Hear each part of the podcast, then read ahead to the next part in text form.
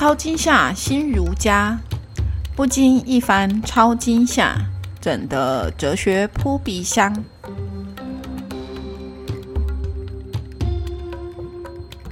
大家好，我是哲学新媒体的小英。你听过我制作过的《超惊吓中国哲学》吗？如果没听过，快点订阅成会员收听哦。中国哲学加恐怖片，让你有眼睛一亮的全新感受。这是搭配华人刚结束的鬼月，我又制作了新的系列《超惊吓新儒家》。这一系列要一口气连贯介绍给各位新儒家从第一代到第三代的代表人物与他们各自的理论。当然，一定要搭配点恐怖片才行啊，让大家可以无痛理解新儒家。正如我们节目的 slogan：“ 不经一番超惊吓，整得哲学扑鼻香。”这集预告要交代的事情太多了，不多说废话。在进入正题前，我先来说明一下新儒家的意思。它跟传统儒家有什么不一样呢？新儒家是当代的儒家学派，时间以一八九零年开始。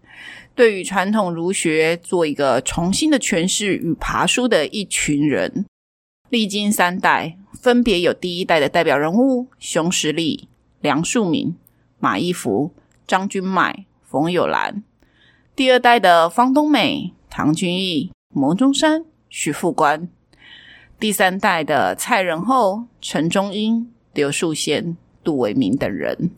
这三代各自有其呼应，他们时代所做出来的儒家文化。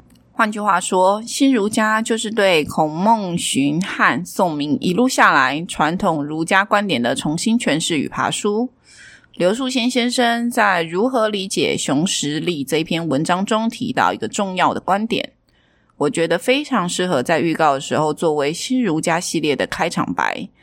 刘树先先生要我们思考一下。究竟今天讲圣学的这些人跟过去的儒者有什么本质上面的关联？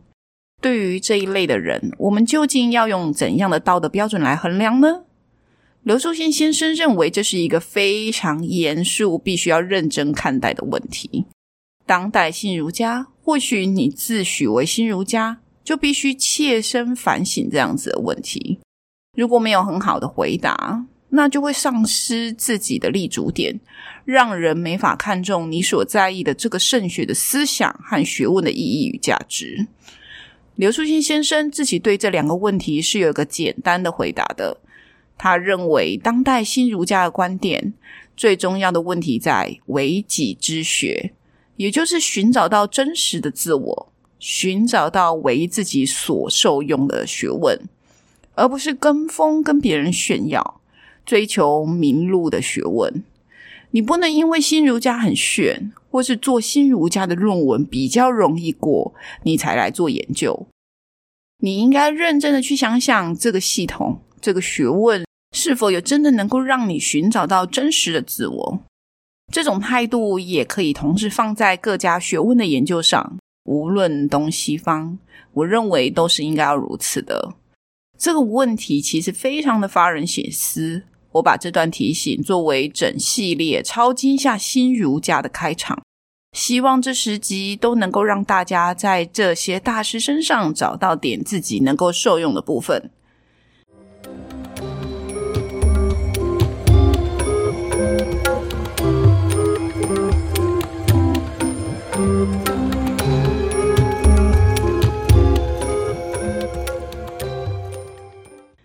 不过，要先说在前面。本节目选的这十位新儒家学者中，没有钱穆先生，没有老思光先生，也没有余英时先生。我个人非常喜欢钱穆先生的学问。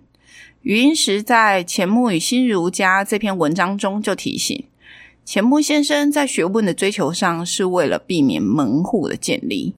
他自己于自述说：“学者困于门户之见。”治学理，则必言成朱陆王。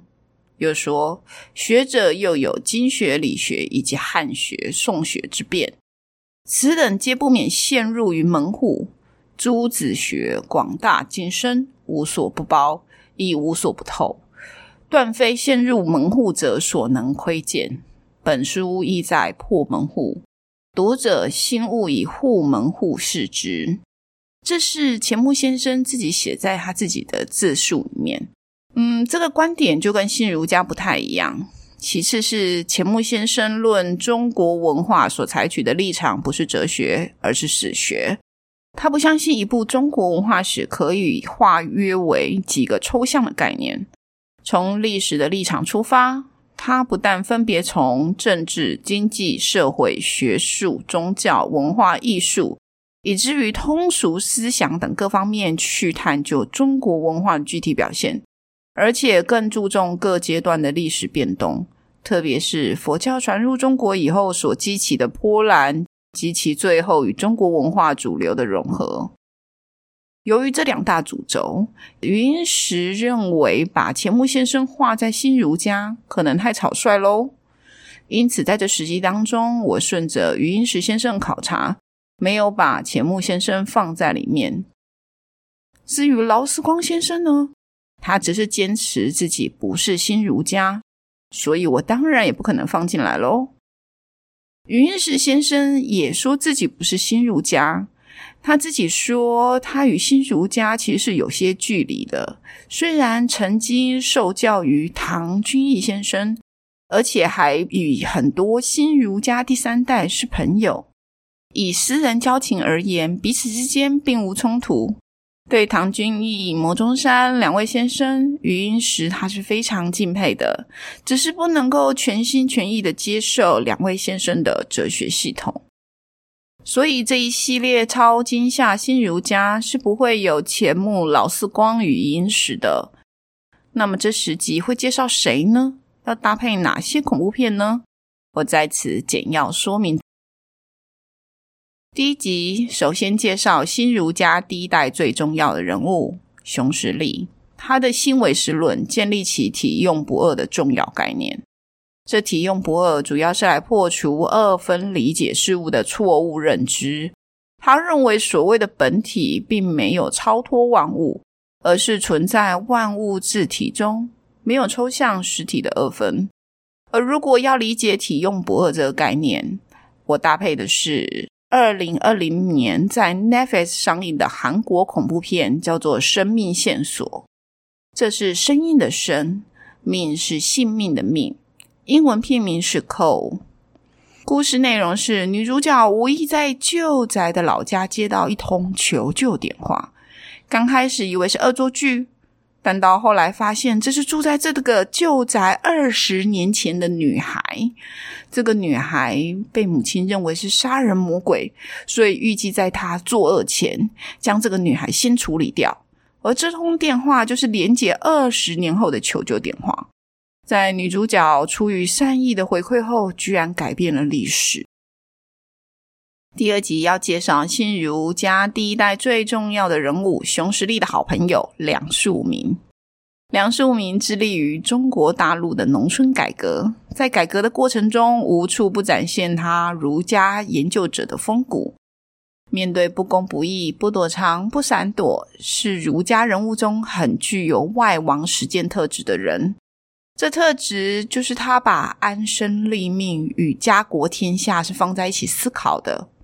梁漱溟，我只选择他早期的佛学作品《救援结疑论》来说明。虽然他的东西文化及其哲学是大家公认的代表著作，但梁漱溟自己都说他自己一生归宿于佛法。所以本集我们就以《救援结疑论》来理解梁漱溟。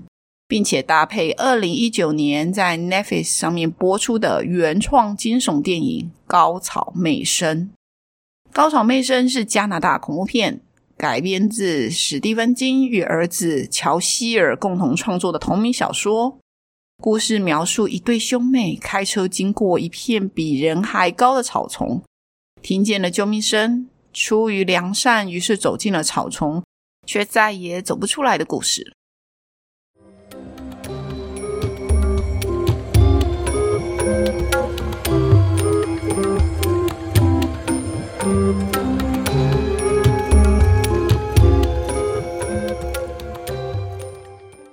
第三集要讲冯友兰。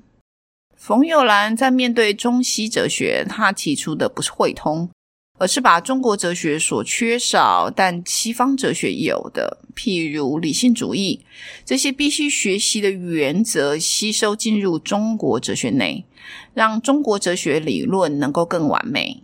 因此，他运用了逻辑方法，重建儒家形上学。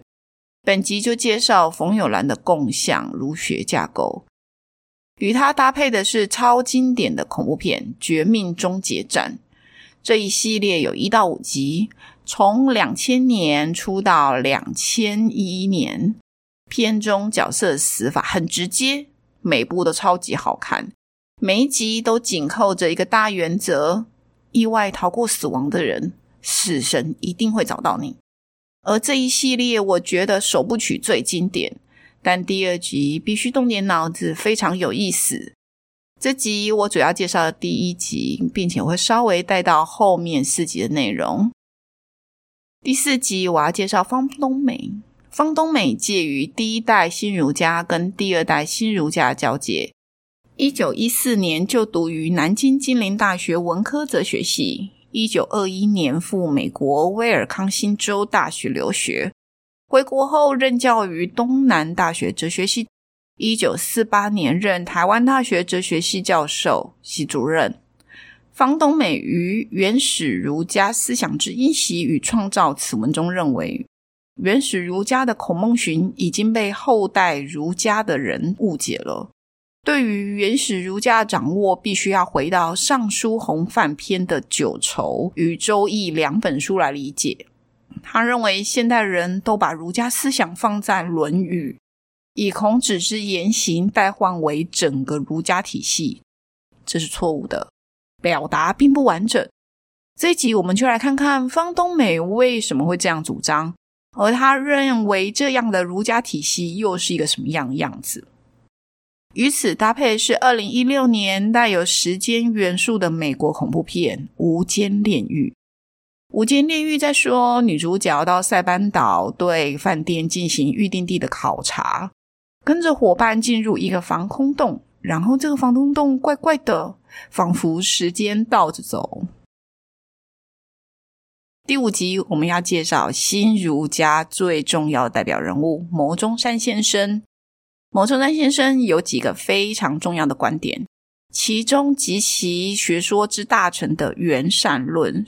是我觉得可以同时窥见他融汇康德佛学、中国哲学智慧，往前更加入自己对于人生的理性分析，而其中智的直觉是原善论重要的起始点，所以本集只处理智的直觉是什么这件事情。与此搭配，我选的是二零一八年的美国末日惊悚片《蒙上你的眼》。由我最爱的女星山卓·布拉克主演，关于末日电影其实发展的很蓬勃，其中包含了眼、耳、鼻、口、身、意的主题都是有的。我要感谢这些编剧，让我能够有这么丰富的内容可以大开眼界。第六集，我们来介绍唐君毅。唐君毅刚接触学问的时候，其实是喜欢西方思潮的。特别是在大学时期，深感中国哲学的逻辑思辨有许多条理不明、含混不清的部分，而西方则条理分明、论辩清晰。后来，他因为父亲、母亲的去世，对于人生道理有了新的体悟，而返回到中国哲学的传统研究上。或许也是因为这种回归的气质，我觉得唐君毅的文章读起来特别的隽永。与此风格搭配，我认为有一部也很隽永的恐怖片，恐怖在人文深度中铺陈的《返校》。《返校》是一部台湾二零一九年改编自赤足游戏公司的同名电脑游戏，整体以白色恐怖时期为故事背景内容。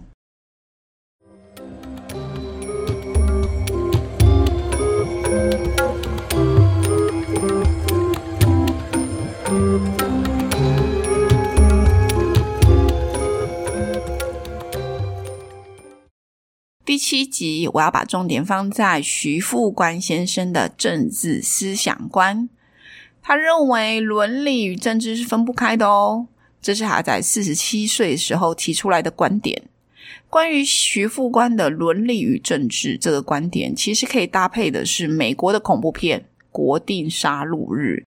这部片是系列电影，共五集，由二零一三年播到二零二一年。我选择其中的第四集《国定杀戮日》杀戮元年来作为说明徐复观先生政治思想观的搭配。